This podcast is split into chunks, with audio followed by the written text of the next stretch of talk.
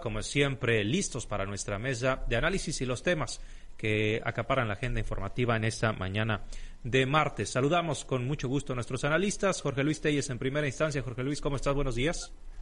Muy buenos días, Samuel. Buenos días a Gracia. Buenos días a Francisco Chiquete. Buenos días tengan todos ustedes. Los saludos desde Culiacán, que no ha parado de llover desde, desde anoche. Sigue, siguen fuertes las precipitaciones allá en el centro del estado, efectivamente. Eh, Francisco Chiquete, ¿cómo estás? Muy buenos días. A ver, si nos ayudas con el micrófono, por favor, Francisco. Buenos días, ahora sí. Buenos días, Samuel. Buenos días, Altagracia, Jorge Luis y a todos los que hacen el favor de acompañarnos.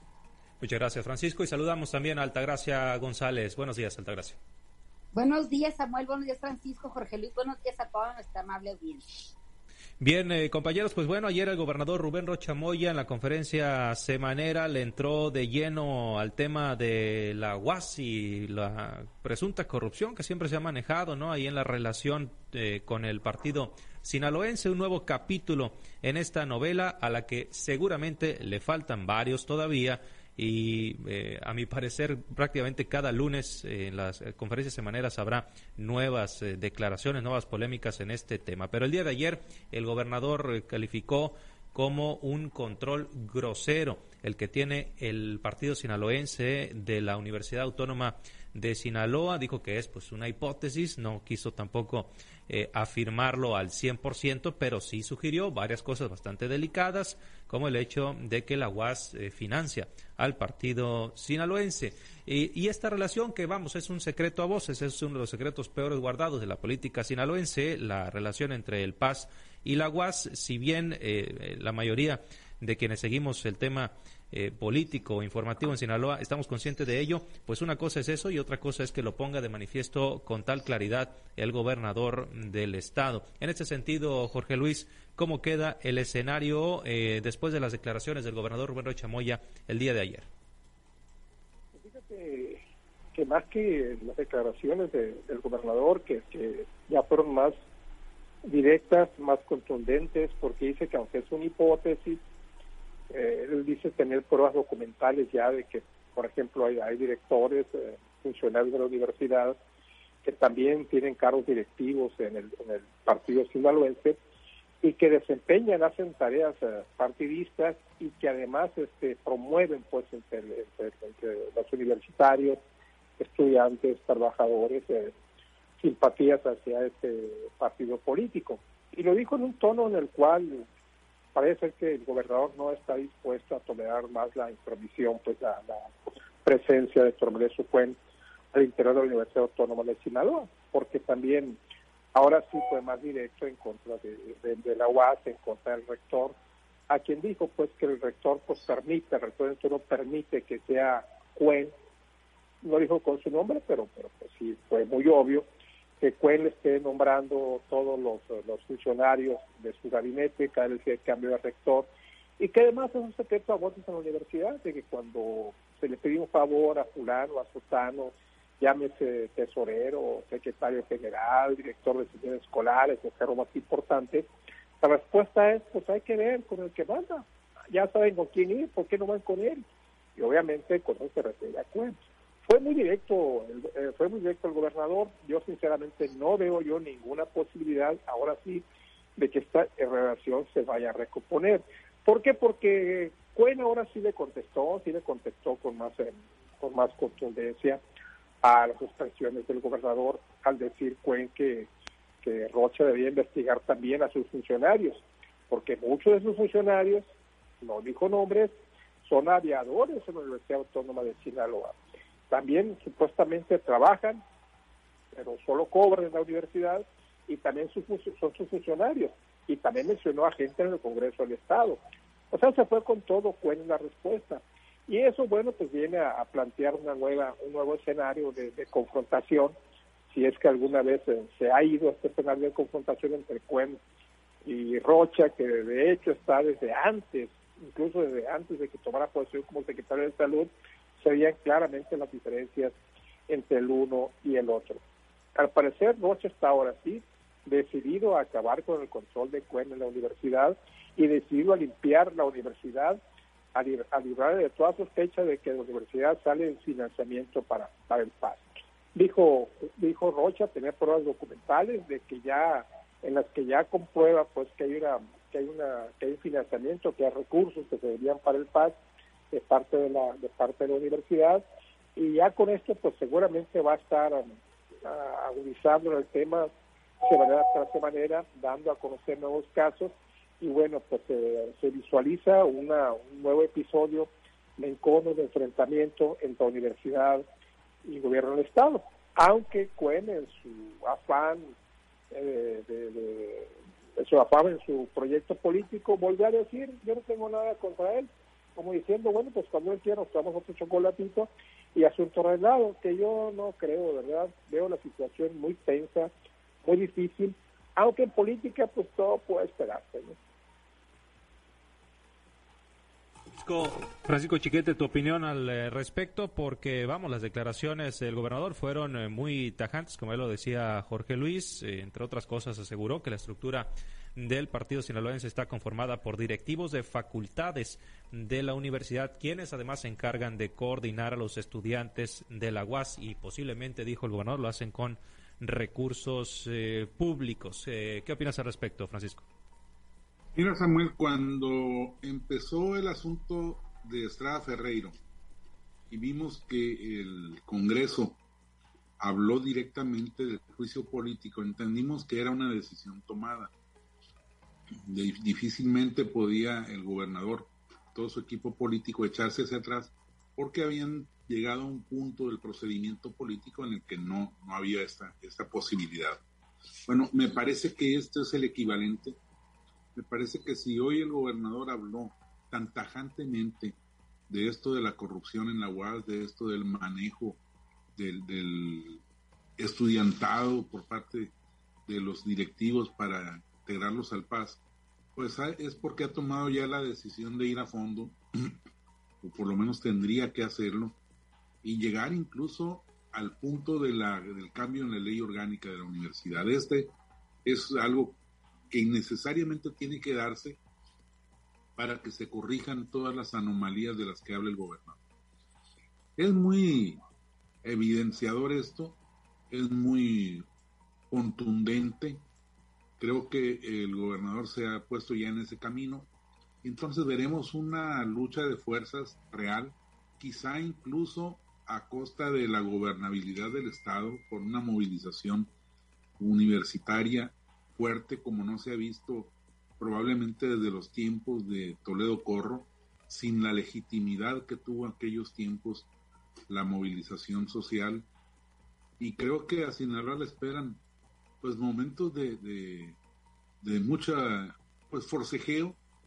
No sé si llegue a ser dificultad, pero me parece que con todas las aspiraciones de Cuen tendrá que defenderse en serio, porque ahora ya no son candidaturas, ya no son tratos eh, o contratos de carácter preelectoral o electoral, sino que van a ser eh, pues esfuerzos por sacarlo de la universidad, por acabar con esa estructura que todo el mundo sabe que es real, que lo que dice el gobernador es cierto, no solo de ahora, sino porque lo, lo denunció todavía más contundentemente cuando eran candidatos al Senado, él y Cuen, cuando le hizo señalamientos muy, muy graves como dice Telles, en política todo se puede esperar. No, nadie podía haber creído, nadie podía haber creído que eh, después de esas acusaciones tan fuertes en la lucha por el Senado de la República, estos dos hombres hubieran estado en posibilidades de aliarse y de hacer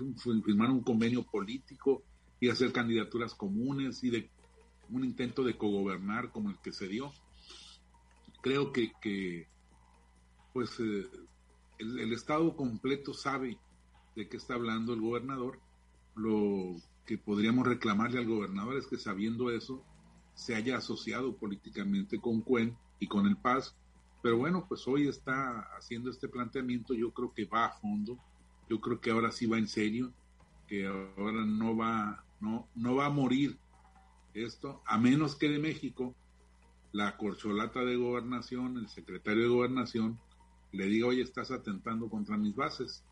Yo creo que esto va muy en serio y que el gobernador, teniendo todo de su lado, teniendo toda la fuerza y la capacidad para sacar este proyecto adelante, está jugándose su resto.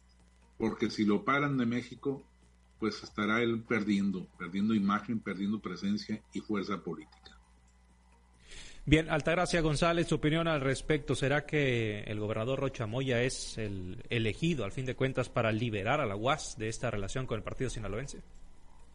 Bueno, no sé si será el elegido o él propio se ha autonombrado o se ha autopropuesto para hacer este esta especie de vengadora hacia el interior de la, de la universidad. Lo que sí me parece muy raro es esta, eh, esta vuelta de memoria que tiene el gobernador puesto que como lo señalan mis compañeros, pues eh, eh, cuando la campaña del Senado incluso lo menciona en la mañanera del, del lunes pasado, donde habla de los que le jugaron las contras al presidente Andrés Manuel López Obrador y que de repente se convirtieron en ahora hasta en consejeros estatales del partido en el poder, ¿no? Me parece que en ese entonces todavía no lo decía tan abiertamente como lo dijo este lunes, ¿no? Este lunes ya le puso incluso nombres o le puso eh, puestos, le puso todo lo que en general eh, está envolviendo a Héctor Melesio Cuen. Héctor Melesio Cuen definitivamente que está jugando las contras de una manera pues incluso pudiera ser hasta vergonzosa con un servilismo que o con un arrodillamiento ante el partido en el poder, no tanto hacia el gobernador, sino hacia el partido de Morena y lo y la cúpula de este de este partido a nivel nacional, ¿no? Él está tratando de defender a toda costa pues ese documento firmado que le permitiría poder ser elegido por ese partido para el Senado de la República. También lo que me parece es que se está haciendo una cargada ya muy evidente en contra del partido sinaloense, puesto que también el químico Benítez ayer arremetió contra Héctor Melesio Cuen, incluso lo acusa de ser, eh, de, haberlo amenazado y que si le pasa algo, pues al mero estilo de las de las este, películas policíacas o de las novelas que hemos estado viendo por muchos años a través del canal de los estrellados, ¿no? En este caso, pues me parece que está pasando ya en esta novela que se está escribiendo por parte de Héctor Melesio Cuen y, y Rubén Rocha Moya, ya con ingredientes de otro tipo como eh, que se le haya sumado Químico Benítez y las renuncias que hemos estado viendo ya de algunos puestos de, segunda importancia en el gabinete estatal. Me parece que esto va a seguir dando de qué hablar. Héctor Luis pues no es tan fácil de, de, que cesen los intentos de llegar a ser candidato al Senado y se va a tratar de defender incluso a costa de que lo estén pues vapuleando, que lo estén este, señalando, ofendiendo o incluso que le pudieran hacer ruido al interior de la universidad, que todos sabemos que es el gran coto de poder que tiene Cromelesio Cuen.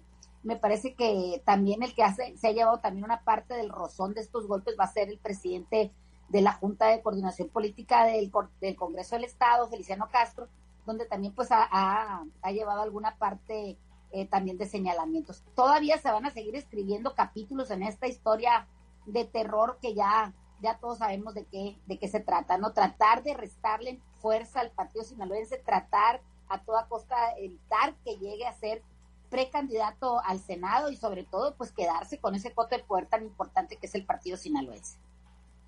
Eh, pues ya veremos porque eh, aunque algunos califican como suicidio político que cualquier persona se meta eh, políticamente hablando con el gobernador del estado, Héctor Melesio Cuen, pues ahí está pian con su relación, con sus acuerdos a nivel nacional con el secretario de Gobernación y en dado caso que sea la corcholata elegida, pues bueno, la suerte podría sonreírle definitivamente. Ya veremos en este tema y en el otro asunto, el de la seguridad, que bueno, lo hemos venido hablando durante los últimos días, desafortunadamente sigue acaparando la agenda informativa, pero la noticia del día de hoy que sorprende es que, bueno, el presidente López Obrador acaba de confirmar que hubo ya detenciones en cuanto a los hechos de violencia en el país, concretamente los que se suscitaron el fin de semana en el eh, estado de Baja California, en Tijuana, y dijo que estas personas detenidas, que fueron seis, fueron detenidas entre Los Mochis y Culiacán. Hace unos momentos sale a relucir también información de que son efectivamente seis personas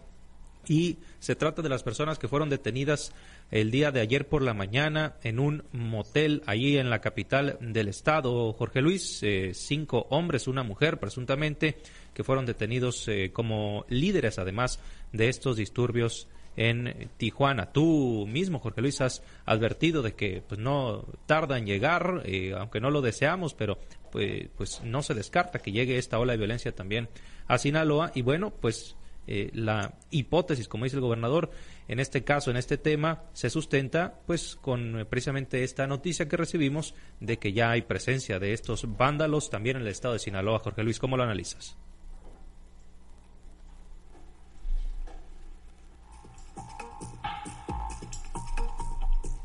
Bueno, tenemos, se parece ser un detalle ahí en la comunicación con Jorge Luis Telles. Vamos a tratar de recuperar de recuperar la, la llamada. y mientras tanto, Francisco, vamos contigo, tu opinión al respecto de este tema.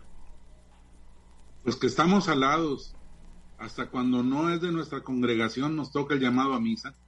Estas personas seguramente venían de paso, de regreso hacia, sus sedes y, y los, los capturaron en Sinaloa. ¿Qué teníamos que ver? Pues no sé, pero ya nos, ya nos metieron en la película de las del terrorizamiento a la población de Tijuana. Es eh, una buena señal esta, es lo que le estábamos reclamando todos al presidente, que hubiese reacciones ante este tipo de, circunstancias, que haya consecuencias para las personas que incurren en, hechos delictivos de esta naturaleza, en lugar de proclamar los abrazos y, de olvidarse de los balazos. Creo que es precisamente uno de los reclamos de la sociedad y que por lo menos en este caso ya se ve algo de acción, ya se ve una respuesta y bueno, pues es muy importante que no exista la impunidad. Ahora, no creo que sean jefes, me parece que quizá son parte de una brigada de, gente tal vez especializada en este tipo de, de acciones tan negativas, no creo que sean jefes de los cárteles o jefes del cártel que está en esta, en esta lucha eh, ilegal por todo el país. Pero yo insisto, vale mucho la pena que haya estos resultados, que la sociedad sepa que tiene esta capacidad del gobierno para reaccionar ante, ante hechos tan graves y que no es finalmente la solución esta la, la, la, declaración de la alcaldesa de Tijuana de que pues vayan y cobrenles a los que les deban, pero no al resto de la sociedad, porque bueno, pues están avalando hechos ilegales. Es, es positivo que se haya dado esta circunstancia y bueno, pues también es una muestra de cómo estamos todos los estados de la, de la República proclives a que estas personas vayan y se metan y, y generen, generen una, una situación indeseable. Yo creo que, pues si son del cártel Jalisco, como se ha dicho tanto, pues estos pensaron que metidos en Sinaloa no los iban a buscar porque son es territorio de otro cártel. Quizá también solo era que iban en tránsito, trataron de pasar desapercibidos, por supuesto no se iban a ir en un avión donde los identificaran más fácilmente, pero el hecho, insisto, es que por fin hay una reacción del gobierno por fin hay resultados en una investigación. Ahora vamos a esperar a que sean realmente los que están diciendo. Eh, vamos ahora sí con Jorge Luis, hemos recuperado la comunicación. Jorge Luis, tu opinión al respecto, porque apenas hace pues, unas horas, el día de ayer, el gobernador anunciaba que se iba a reforzar la vigilancia en las entradas y las salidas del Estado para evitar que se repliquen aquí en Sinaloa los hechos violentos y estamos viendo que con tal facilidad eh, pues ya estaban en Culiacán estos malhechores. Sí, pues es lo que yo estuve eh, comentando desde el día de ayer, existía la posibilidad de que aquí en Culiacán podían practicarse esta clase de acontecimientos y que bueno, pues el gobierno del Estado está obligado a tomar las precauciones, eh, las precauciones correspondientes para impedir que aquí se repita, se replique lo del Culiacanazo del 2019 y que se que se haga eco pues de estas, estas em, movimientos delictivos que se han dado en otras entidades del país y que realmente nos tienen francamente alarmados y ya con muchas dudas, con muchas dudas respecto a la actuación del gobierno federal.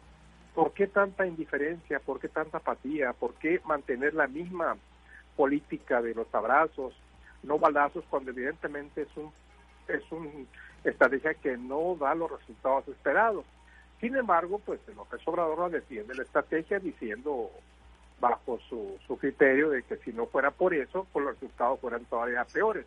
No se vale, no se vale decir eso, ¿no? Como no se vale decir tampoco que si no se aplica el plan antiinflacionario, la inflación estuviera ya en dos, en dos dígitos, por allá por el 12-13%, y que esto se debe pues a que se ha, se ha aplicado este, este programa antiinflacionario. Es lo mismo que viene haciendo con los abrazos no balazos, que si esto no fuese así, que fuera mucho mayor el número de muertos. No, no se vale, no se vale este, que estemos estudiando en esta clase de pretextos para cruzar, cruzarnos de brazos y dejar que los delincuentes tomen el territorio nacional a su antojo.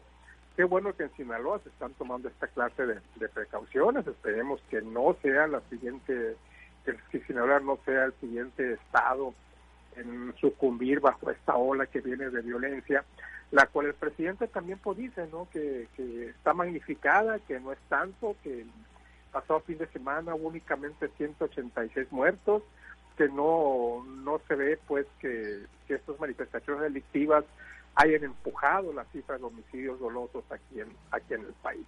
No se vale.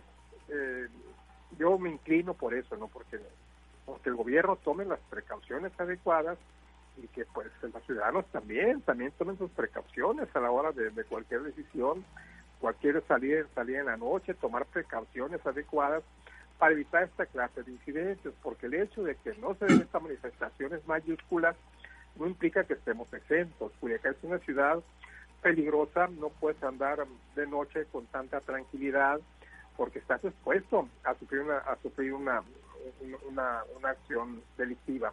Por más que el gobierno diga que, que, no pasa nada, que la situación está tranquila, no, sí pasa. Y ahí está la estadística, la estadística de, de cada fin de semana y de todos los días de los homicidios dolosos que se dan aquí en Culiacán.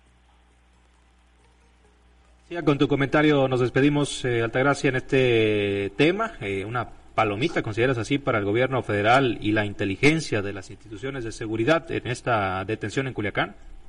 Pues mira, ojalá y sea, la verdad, un resultado de una estrategia que ya se empieza a implementar en el, en el gobierno federal para detener estos altos índices de violencia. Ojalá y sea realmente eso y no sea un acto un acto causal o causístico, como le dicen, casuístico, porque las primeras informaciones que se emitieron el día de ayer sobre este operativo que se realizó en un hotel en la salida norte, Culiacán, se, se decía que era un, se habían detenido una que posiblemente la mujer fuera la víctima, ¿no? Entonces, eso fue lo que primero salió a la luz. Nunca se habló de que fuera parte de una estrategia implementada por el gobierno federal o de las Fuerzas Armadas para detener a los posibles responsables de las de, de los actos tan tan deleznables que hubo en Tijuana, ¿no? Eso eso salió hasta el día de hoy, ¿no? Eh, ojalá y de verdad se pongan de acuerdo ahora la Fiscalía Estatal con la Fiscalía Nacional y realmente coincidan en esa hipótesis y no salgan a desmentirse unos con otros como ya ha sido en el caso tan lamentable del asesinato del periodista Luis Enrique Ramírez. No, me parece que si todo va por ese camino, pues ojalá y sigamos caminando y sigamos obteniendo resultados de esa naturaleza. Lo que es un hecho es que yo veo al gobierno federal perdido en el caso de, la estrategia de seguridad a implementar. Me parece que, que trata de, de, con más con anuncios que con hechos, el tratar de dirigir una la opinión nacional hacia hacia donde ellos quieren. No, o sea, no me no lo veo yo como una ruta marcada o como una cadena de logros que se vaya a, que vaya a resultar a partir del día de hoy. Hemos estado viendo cómo eh, los hechos ocurridos en Michoacán, los hechos ocurridos en Guanajuato, en Jalisco, incluso en Ciudad Juárez y en otras regiones de, nuestro país que, han, que les han sucedido con antelación al más reciente que fue en la ciudad de Tijuana, pues prácticamente no ha pasado nada, como no ha pasado nada tampoco con el tema de la detención en su momento de, Ovidio Guzmán y, la liberación inmediata de esta persona, ¿no? Me parece que que más que, echar las campanas al vuelo, lo que tenemos es que verlo con recelo. El día de ayer también Jorge Luis lo, anunció y lo dijo eh, de una manera muy muy particular, donde por qué Sinaloa estaba incluido en la en el tema de la alerta lanzada por el gobierno de Estados Unidos para el tema de los viajes, ¿no? A, las regiones del país donde se han suscitado esos hechos de violencia. Pues aquí ya tenemos quizás eh, la respuesta a lo que a lo que Jorge Luis planteaba el día de ayer este, quizás este acto o, esta acción del gobierno tenga que ver también con la posible infiltración de personajes o, de miembros de, la, de las eh, instancias de investigación de los Estados Unidos que muchas veces se ha dicho que, que trabajan para, para las oficinas de seguridad en México y, quizás eso tenga que ver. Estamos en el terreno de las especulaciones. Lo que es un hecho es que no tenemos una estrategia marcada y por parte del gobierno federal para bajar los índices de violencia y que más bien cuando se, dan este tipo de, hechos, yo creo que son más bien patadas de, de ahogado, palos de ciego, que finalmente salen como el burro que tocó la flauta. A veces tienen éxito, a veces no. Pero realmente no se le ve por dónde a la inseguridad atacarla, menos con las estrategias fallidas que ha tenido en muchas ocasiones el gobierno federal. Bien, pues bueno, ahí queda el tema de las detenciones. Esperaremos más información en el transcurso del día. Ojalá que efectivamente eh, con, este, con esas acciones se logre mitigar los hechos tan tan brutales que hemos visto en los últimos días en diversas zonas de México. De esta manera llegamos al final de esta mesa de análisis, agradeciendo como siempre a ustedes compañeros. Muchas gracias Jorge Luis, excelente día y pendientes. Muchas gracias, Francisco. Gracias, Francisco Chiquete. Muy buenos días. Buen día, saludos para todos. Igualmente, Altagracia González, gracias y buenos días. Que tengan un excelente día, cuidarnos todo. Un abrazo a todas las personas que sufrieron inundaciones por, por las lluvias atípicas del día de ayer y de toda la noche. Ojalá y de veras estas personas se encuentren a salvo y reciban rápidamente el apoyo de las instancias de gobierno que corresponden y de la ciudadanía en general. Esperemos, esperemos que así sea. Muchas gracias a los compañeros analistas, gracias a usted que nos sintonizó en esta primera emisión de Altavoz en Red Sinal.